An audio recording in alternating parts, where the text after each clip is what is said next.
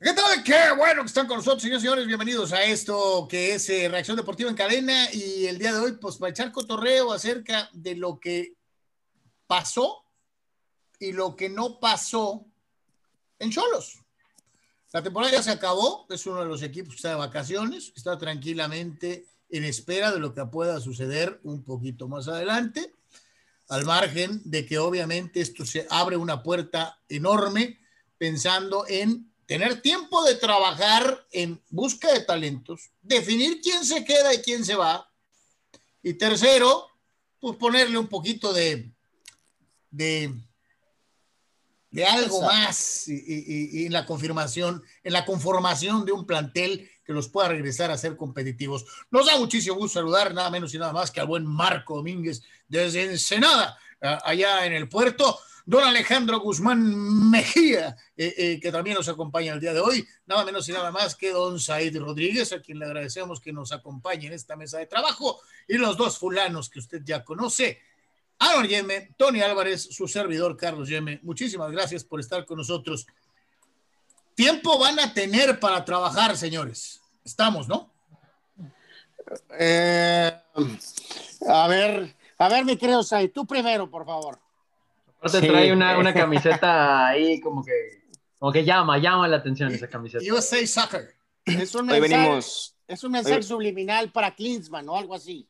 Hoy venimos modo, hoy venimos apoyando la Federación de Oscar Pareja, ¿no? Es que, no, no, la verdad que, que lo decíamos al principio de temporada, yo, yo veía a unos solos mucho más fuertes de lo que mostraron, se los decía antes de comenzar, venimos a dar la cara después del el ridículo que hicimos del Bodrio. Eh, la proyección que teníamos o que yo tenía del equipo era muy diferente a la que vimos.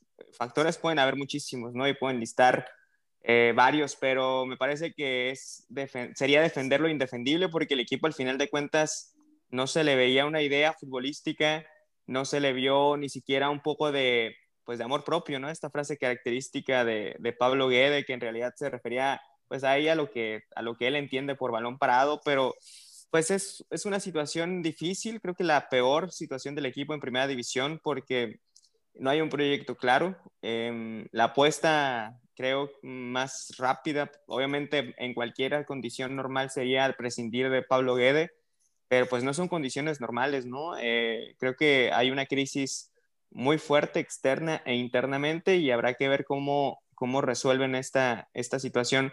Pero la realidad es que el equipo no mostró ni siquiera eh, chances de, de, de, poder acercarse al repechaje. Imagínense, de 18 califican 12 y no estuviste ni cerca. Llegaste muerto la última jornada y en la Copa MX, pues cinco minutos que tuvieron a lo mejor de, chances, pero el resto fue siempre Monterrey. Entonces, me parece que Tijuana está en, la peor crisis de, su, estancia en primera división, yo creo que de su historia, porque en Liga de Ascenso pues fue siempre luz, pero, pero sí me quedo con, esa parte de, veremos, veremos qué pasa, tienen tiempo para trabajar, me parece que, que tendrán que ser ahora o nunca, porque si no tendrán que pagar una, una buena lana y aunque sea el grupo caliente, 120 millones de pesos, pues a, nadie le gusta, ¿no? Pagar. Eh, ahí sí, entraron en eso de la lana o finalmente se salvaron.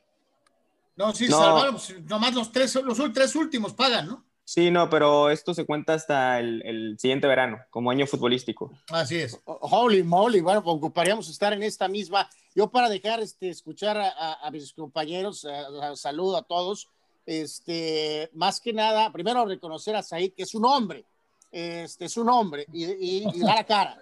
Eh, punto número dos. El estandarte del guedismo, ¿no? Este, yo creo que eso ya quedó muerto, el guedismo. Por este, a ver, yo lo único, no sé si la palabra es tanto tiempo, Carlos, sino, o sea, tiempo para, para, hay que descansar, al mismo tiempo buscar contratar. No, no, tienen, no que descansen los jugadores. No, espérame. Los directivos tienen que trabajar desde ayer. Exactamente, eso es lo que voy. O sea, hay que eh, no puedes volver con el mismo plantel en corto tiempo, no tienen dinero, entonces eh, si eso significa vender a tu único jugador con mercado Lines y después decirle al promotor, tráeme otros cinco argentinos o tres ecuatorianos y dos argentinos, algo tienen que hacer. Este equipo necesita un central, necesita un medio de contención, necesita un medio ofensivo, necesita dos delanteros. Entonces, en este lapso de tiempo tienen que hacer algo, Carlos, para darle la vuelta a este roster de alguna manera, agregar otros jugadores y darle más elementos al técnico. El técnico no es el mejor del mundo, pero tampoco es el peor.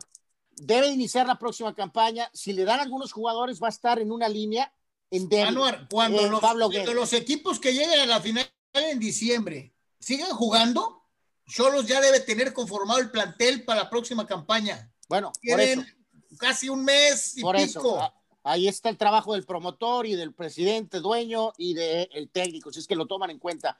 Este, a lo que voy con esto es que sí dejar muy claro eso. No es la solución, creo, quitar a Guede ahorita. O sea, debe iniciar el torneo que viene. Si le das a algunos jugadores y es fecha 4, 5, 6 y seguimos con este mismo, esta misma inercia, pues bye, ¿no? Pero sí, no creo que ganarías nada, ni tampoco hay tiempo para cambiar al técnico, a pesar de que no le fue bien eh, en, el, primer, en el primer torneo. De dos tijuanenses, nos vamos a un ensenadense, me creo, Marco. ¿Qué tal? Buenas noches a todos. Eh, pues aquí hay varias cosas. Primero, ver la continuidad. Ya lo manifestó Guede, pues, su intención de continuar el próximo torneo y lo veo lógico. Creo que si después del resultado contra Pachuca y perder la, la final y que en un juego totalmente intrascendente eh, contra Querétaro haya seguido el técnico, creo que por ahí puede ser una señal de que se está dando continuidad. Hemos visto que otras temporadas, faltando tres, tres dos jornadas, se le da eh, finalización a, a los contratos con algunos técnicos. Aquí parece que se queda, el técnico tiene ganas de continuar. Al parecer, a mí lo que me preocupa de este proceso hablando de un excelente técnico como lo es Pablo Guede, lo confirmó en sus pasajes anteriores en otros países y con Monarcas, es la, el análisis y el diagnóstico que nos daba después de cada partido, que bueno, tal vez nosotros no sabemos ver fútbol como lo sabe obviamente gente de la talla de él, pero pues yo veía otra cosa totalmente de lo que él nos explicaba. Eh, lo de ayer también, eh, creo que frente a un equipo pues muy limitado, eh, y ya al final de un torneo es muy difícil evaluar, igual como hubiera sido difícil evaluar qué tanto habría cambiado la situación el, haber ganado la, la, Copa, que creo que habría sido una especie de, de maquillaje a lo que realmente pasó.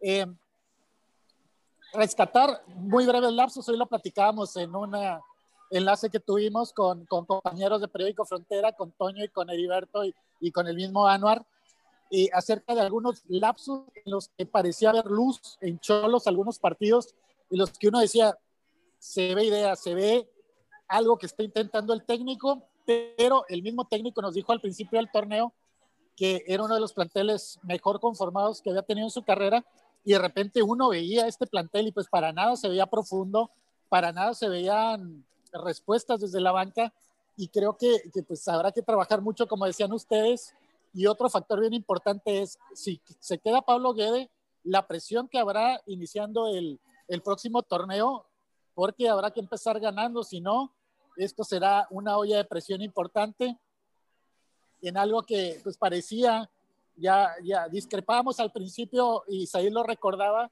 de la proyección que hacían. Yo eh, recuerdo que decíamos al, al principio pues Jonathan Orozco y Pablo Guede para mí eran las dos contrataciones estelares. Yo no vi un plantel tan rico como finalmente pues quedó, quedó evidenciado con algunos jugadores con potencial, pero sí habrá que reforzar todas las líneas con excepción de la portería.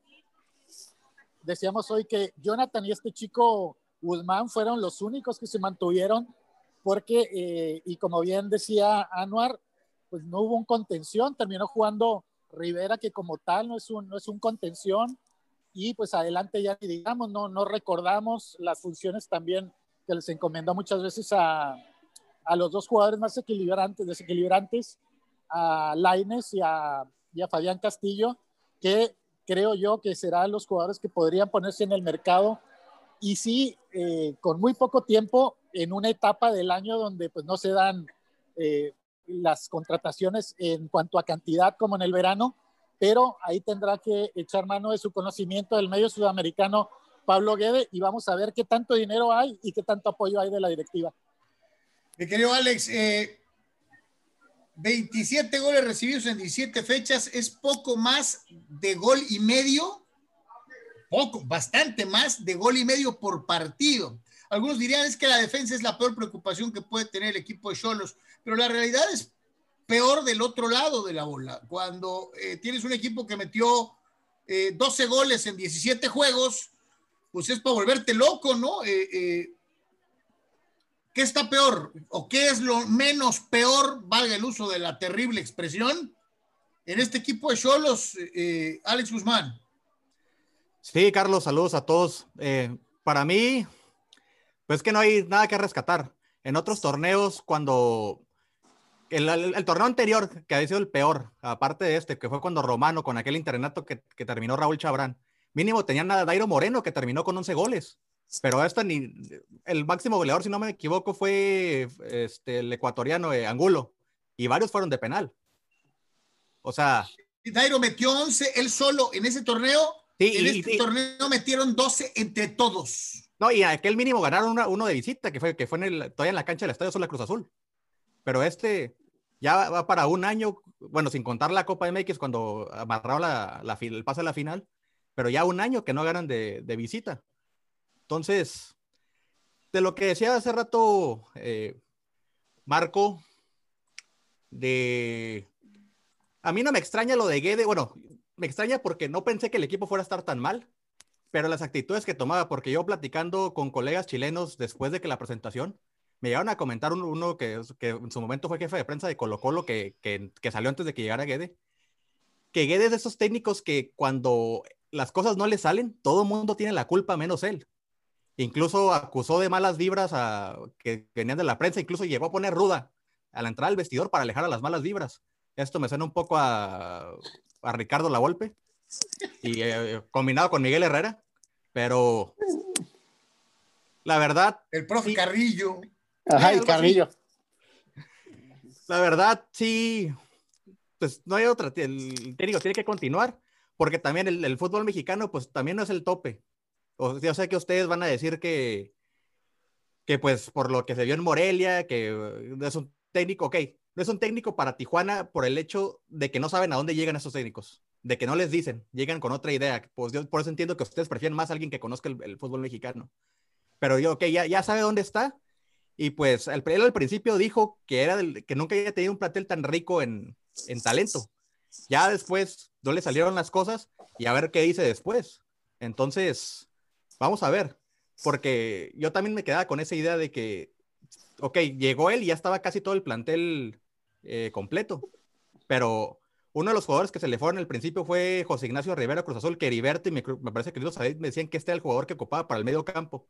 Para el próximo torneo va a tener de, vuelta a Diego el Torito Rodríguez. Ahí sí, no sé si Marcos, ahí que me, pues, puedan este, explicar mejor. Si a lo mejor él podría ser la solución para este, el equipo de Guede en el, en el, medio campo. Eh, como estuvimos esta temporada, no caería mal, ¿eh? Verdaderamente, ¿verdad? Oye, eh, eh, Tony, eh, digo, sí toca por favor un poquito el tema, este, porque yo luego lo menciono rapidísimo. Cuando llegó el brote del COVID, este equipo ya estaba con focos rojos, ¿eh? Entonces, no, no fue el tema de que les cayó el COVID, ¿no?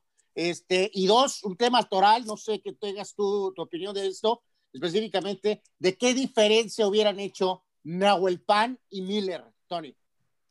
Sí, sí, es un tema curioso eso de lo del COVID, porque hemos platicado en múltiples ocasiones que más allá de las adversidades que se puedan presentar por este tema del virus en los equipos en el mundo, no nada más en México, sí nos brinca mucho que Pablo en sus conferencias de prensa, sobre todo después de los juegos, y coincido con lo que dice Marco, yo no digo, por algo Pablo está en los banquillos y nosotros estamos acá, ¿no? Creyendo que sabemos algo de fútbol, pero sí era muy diferente, muy diferente lo que él mencionaba en los encuentros y lo que nosotros veíamos. Eh, al ratito vamos a hablar de formaciones y demás, pero concretamente en ese tema de lo del virus, eh, soltaba, ¿no? Soltaba así como, como que como que no la voy a decir completa, pero es que a raíz de lo que nos pasó, pues no hemos podido trabajar bien. Y luego es que, híjole, eh, hemos estado en contra de muchas cosas, pero no quiero que se escuche pretexto. Y lo dijo un poquito más profundo eh, después del partido en contra de Querétaro, diciendo que era muy difícil recuperar a los jugadores físicamente después de que tuvieron el virus, porque por cuestiones naturales podían estar tal vez para un partido, pero ese proceso de recuperación para el siguiente duelo era diferente, así lo entendimos, a un futbolista que no había estado contagiado. Eh, gracias a Dios, yo no he tenido el virus y creo que nosotros tampoco, los que estamos aquí, o al menos sí, ¿no? Creo que ninguno. Pero eh, sí es eso que dices, Anor. O sea, vamos a poner que es verdad, que es muy complicado trabajar después de la recuperación al 100% del contagio del virus. Pero este equipo ya estaba perdido desde antes del virus. Este equipo no, no te, o sea, ya habíamos visto la línea de tres, ya habíamos visto la línea de cuatro, ya habíamos visto cuatro o cinco contenciones, porque llegamos a ver, ahorita mencionaba, eh, me parece que Marco a, a Cristian Rivera, vimos a Gamisa al inicio del torneo que nos había llamado la atención, pero fue bajando su nivel y perdió la titularidad, si es que podemos decir que alguna vez la tuvo. Eh, vimos a Clifford, vimos a Balanta, eh, luego esa mezcla con Cortizo y con Ruiz, que entiendo que son jugadores con mucho potencial, pero yo los veía abiertos, de interior, de mixto, de 10 en alguna ocasión, que no me atrevo a decir que era un enganche como tal por las mismas formaciones que utilizaba adelante. Y luego el tema de Laines, que eso en lo personal a mí me causaba dolor de cabeza. Lo de Laines es un desperdicio absoluto. Es un experimento hecho con las patrullas. Sí, o sea, fue un mal torneo de Laines, sí. Bajó su nivel, sí. Pero luego también vemos en dónde jugaba y los últimos partidos eh, nos dice Pablo que mejor en línea de cuatro le gustaba de defensa por izquierda, por no decir lateral izquierda, para que saliera sin marcación, porque como ya sabían lo desequilibrante que era, podía tener hasta dos o tres marcadores y estaba como extremo. Cuando luego yo no sé si de verdad era un extremo, tomando en cuenta a la gente que tenía de medio campo para adelante, Pablo. O sea, aquí yo, es, es lo que mencionaba Said y también Alex al principio. Pablo es un buen técnico, sí es un buen técnico, pero el simple hecho de que le esté buscando y buscando y buscando y buscando y buscando coordinaciones con hombres, es más, Jaime Gómez eh, Oye, pues, oye, borrado bueno, al final, ¿no? Pues es que Tony, no tienes talento. no nos, enga- no nos engañó, tú y yo lo comentamos eh, varias veces. Desde la primera conferencia dijo que iba a ser movedero. Eh, pues sí, el show es que a lo mejor él creía que porque todos tenían un alto nivel, ¿no? Y resulta que fue por lo contrario, o sea, le buscó No, y no. lo encontró, ¿no? O sea, eso, eso fue lo que terminó pasando con este equipo. Los centrales No, es que- creíamos que Barbieri a lo mejor iba a ser inamovible y resultó que comió mucha banca, ¿no? Y yo no sé si esté ya mejor en la lista de transferibles, aunque ya sé que Cholos nunca va a decir tu lista de transferibles. Bueno, pero eso, pero, pero hay que decir ahí eh, bien claro, y ¿tú cómo viste esto, Said? Del tema de Nahuel Pan y de, y de Miller. O sea, ¿Te ya parece? hay, hay- varios escenarios ahí, ¿no? De si los corrió él, los corrió la directiva, si le preguntaron, si no le preguntaron. El único detalle yo que tengo aquí de reserva, y lo hablé Oye, con Marco ah, en la la tarde, otra versión, ¿eh? De que no había lana. eh, bueno, también, Bueno, o sea, el punto aquí es, o sea, sí influye quién decidió, ¿no? Pero el punto es que finalmente se fueron. Eh, hablaba yo con Marco eso tantito en la mañana o al mediodía, en el tema de que ellos ya habían estado aquí. Este, Nahuel Pan ya había estado aquí con otro técnico o algo y vimos, pues, algunos momentitos buenos, nada del otro mundo. Y de Miller, pues sí, sí tiene talento, pero como dicen por ahí, en un lugar donde no hay talento, pues hasta la vaca destaca o como va, algo así, ¿no? O sea, este... y- Del país de los ciegos, de ¿no? ciegos, el tuerto ándale, rey. esa. Exactamente, exactamente, ¿no? Entonces, ¿qué pudo haber pasado si estuvieran en todo el torneo? Dos puntos más, tres puntos más. No puedo visualizar que hubiera sido mu- mucho mayor si hubieran estado estos dos jugadores eh, en, la plantilla, por lo que ya habíamos visto antes en el equipo. ¿Cómo lo ves tú? No, pues queda claro que, que por lo menos en el caso de Miller hubiera dado un plus muy importante al, al equipo, ¿no? Eh, y eso que yo no, nunca he sido tan fan del, del fútbol de, de Miller, me parece que para Ninguno, mí es- ninguno aquí, Said, no te preocupes, ninguno. Ah, sí, pero las No estadísticas lo avalan, ¿eh?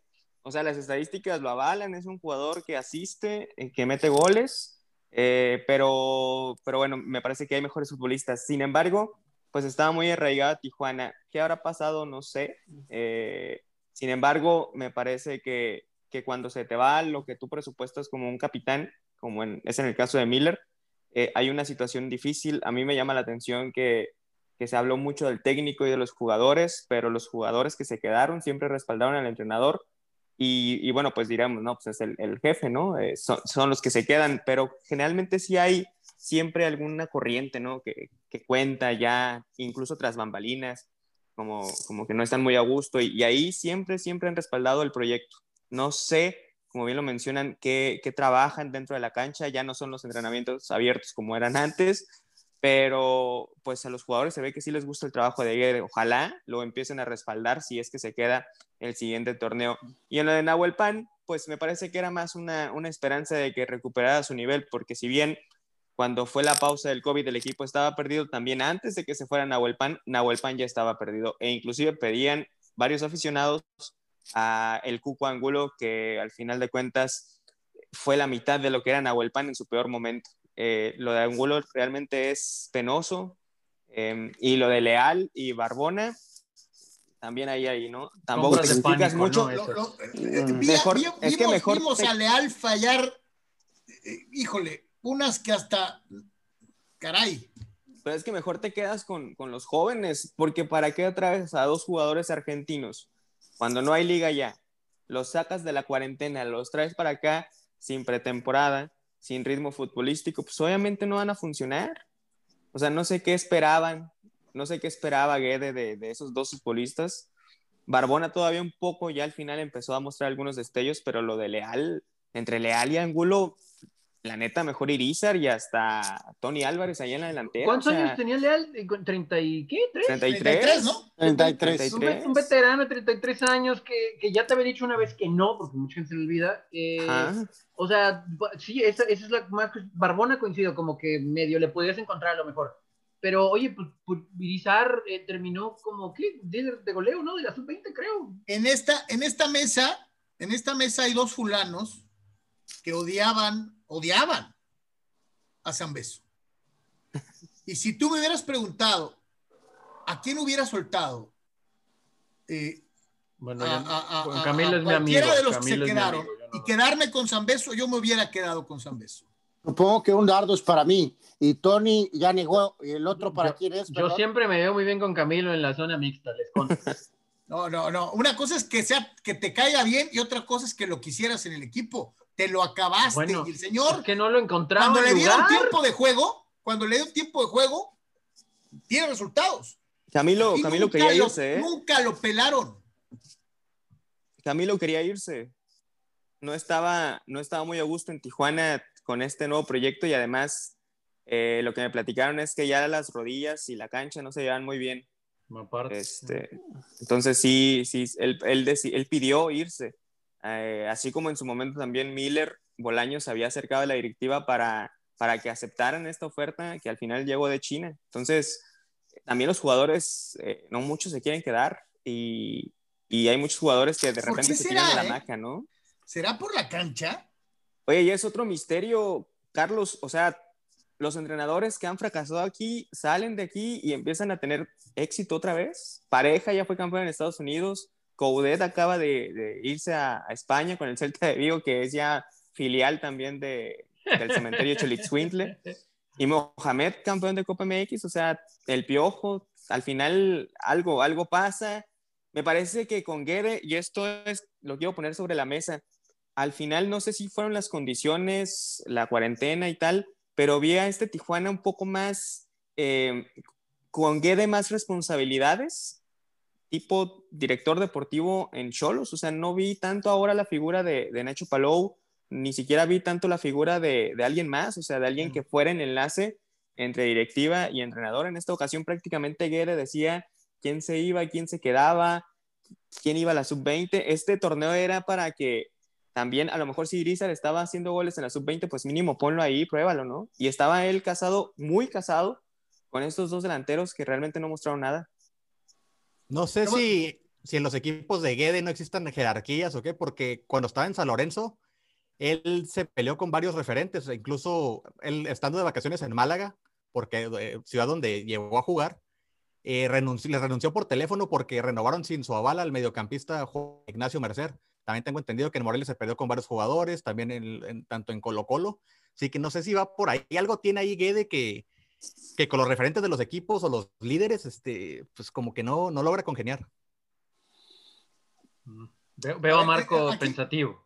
Aquí, aquí, aquí les voy a preguntar, y ahí va derecha la flecha, y, y, y tocó el tema, porque los aficionados a través de la línea telefónica o en, o en redes sociales sueltan sus propias teorías y, y, no tienen tal vez el día a día del equipo o el contacto, eh, que a lo mejor por la profesión eh, debemos, debemos tener nosotros, pero Eh, muchos siguen pensando en que Palau mueve todo, eh, que la dirección deportiva es lo que está fallando, que la selección de jugadores y la relación con el promotor es lo que está jorobando el destino del Club Tijuana. ¿Tú cómo ves esto, Marco? decías ahí, tal vez Nacho ya no están ni siquiera metiendo las manos con el primer equipo. ¿Cómo lo percibes tú? Pues yo creo que es un hombre pues, de toda la confianza del propietario y recordaba yo en 2007 alguna vez que vinieron a entrenar aquí en Senado cuando el equipo apenas nacía que lo entrevisté. Entonces es un hombre que está desde el nacimiento de, del equipo. No estoy tan metido en lo que es la, la entraña de, de, la organización, pero eh, pues sí hay varias cosas que, que brincan y sí, que, que Guede tuvo, me imagino que con el cartel que llegó debió haber puesto algunas eh, pues medidas, jurisdicciones donde podía él tocar. Y mencionabas ahí algo en lo que yo no estoy tan de acuerdo y que pues finalmente es una opinión personal. Decía que él, él, los jugadores que se quedaron apoyaban a Guede, pero pues en, una rueda de prensa, ¿qué pueden decir, no? Yo creo que al técnico se le respalda en la cancha y aquí pues no vimos realmente eh, algunos partidos era en algunos momentos, aunque él ha reconocido también en rueda de prensa que los jugadores dieron todo en la cancha, se veía pues confusión. Eh, esto de las rotaciones también, que fue tan mencionado en selección mexicana y que manejan varios técnicos, como decía Alex también en San Lorenzo, en otros equipos, y como mencionabas, Carlos, de que desde que llegó mencionó lo de las rotaciones. Yo creo que en este caso Guedes sí se le dio carta abierta para tomar decisiones, pero creo que vuelvo al tema del diagnóstico hoy que preparaba la charla con Anuar, con Heriberto y con Toño, pues me encontré las declaraciones de cuando llegó Guede y decía él, siento que él tenía demasiada confianza en este proyecto, que él no midió bien. Decía, uno tiene el ADN de ser ofensivo, pero creo que la clave en estos momentos es defendernos bien porque sabemos que arriba vamos a hacer goles y encontraremos la forma de defender atacando. Pues no, los goles llegaron, ya mencionaron ustedes, 12 en total y también mencionó aquella famosa frase que desconocí un poco en, en, una rueda de prensa hace un par de semanas y decía, lo dije internamente y creo que el armado del plantel es el mejor de mi carrera. Ahora hay que hacerlo jugar bien porque son dos cosas diferentes.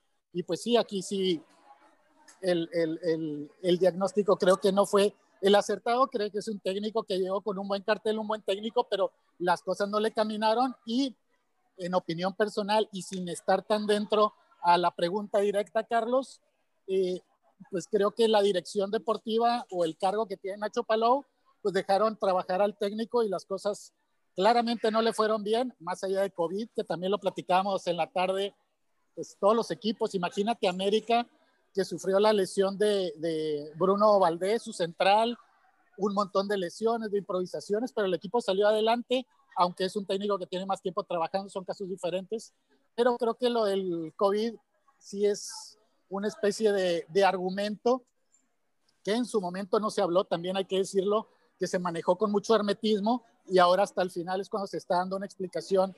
Tal vez si en el momento se hubiera platicado cómo estaba el equipo, pues habríamos tenido más, más clara la idea.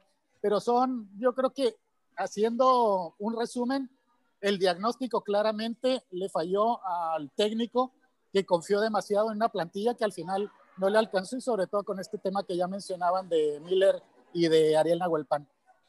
Calidad más que cantidad, porque nos vendieron la piña a nivel nacional de que era un equipazo. Parece que se la creyó el técnico también. Y aquel, este aquel ¿recuerdas, Carlos, cuando en un día anunciaron a estos del del combo, del paquete que llegó de gallos. Del gallo pack. Del gallo pack. Me, mediáticamente fue un impacto y todo el mundo empezó a hablar de cholos, pero estamos hablando de jugadores en su mayoría juveniles. Eh, Marcel Ruiz con mucha proyección, tal vez Jordi, y por ahí Jimmy, que, que, había tenido muy buenas temporadas, que creo que es de los que más confianza se le dio y terminó fallando ahí en jugadas puntuales, además de que siento también que, que hubo confusión, pero en fin, creo que ese anuncio masivo de los que llegaban de, Gallos, eh, también platicamos en aquella ocasión de que con algunos compañeros les decía, me describían a Clifford y pensé que estaban describiendo a Sadio Mané, ¿no? Entonces, entonces sí, sí, pues la calidad yo siento que, que no era la que se estaba esperando, pero mediáticamente el impacto fue fuerte con aquel anuncio. Yo, nada más aquí rápido, Carlos, eh, estamos ya en la recta final, este, hablaremos de esto pues, mucho más como avancen los días, esperemos, es, eh, yo creo que es un tema de, de si la atención está al 100% del presidente y del dueño, ¿no? Yo creo que ya Nacho desde hace buen rato está encargado de otras cuestiones y cuando se requiere para el presidente y para el dueño, sale en posición de pararrayos, ¿no? Este, y lo tunden a él. Este, pero creo que en este caso Nacho está ya en otras cosas. Yo donde creo que la atención y, y la certeza tiene que estar con el presidente y con el dueño, con su relación o no relación con el promotor, la atención, cómo maneja el tema económico, que sabemos está complicadísimo, entonces ahí es donde yo pondría todo eso, porque las últimas firmas son medio raras, ¿no? Todos nos quedamos con cara de guato lo de pareja, independientemente de su community, Capitán American Shield de la MLS, eh, lo de Quinteros, de que venía con también un cartel similar, vía Chile, y después de repente algo pasó en medio del COVID y el hombre dijo, ahí nos vemos, vámonos, algo pasó, también es foco rojo ahí y lo de Guede, evidentemente le conformaron un plantel, me extraña de él porque sabe muchísimo de fútbol, técnico profesional, este, a la hora de que vio el papel, ¿cómo es que no vio lo mismo que vimos nosotros? Este, eh, eh, sí me sorprende muchísimo eh, esa situación, ¿no? Entonces, yo creo que esto va hasta arriba, va de arriba hacia abajo, si de arriba las cosas no empiezan a ser mejores, a decidir mejor, vamos a andar por las mismas, ¿eh?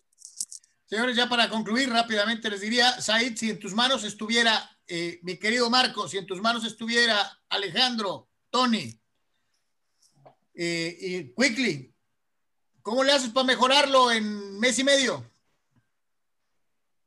Uf, eh, bueno, pues si empiezo yo, sí, me parece que Pablo debe seguir y no tanto por sus méritos o, y tal, pero me parece que los entrenadores que a lo mejor buscaba junto a Guede, pues ya están ocupados en el fútbol mexicano, ¿no? En el caso de Bucetich, principalmente con Chivas.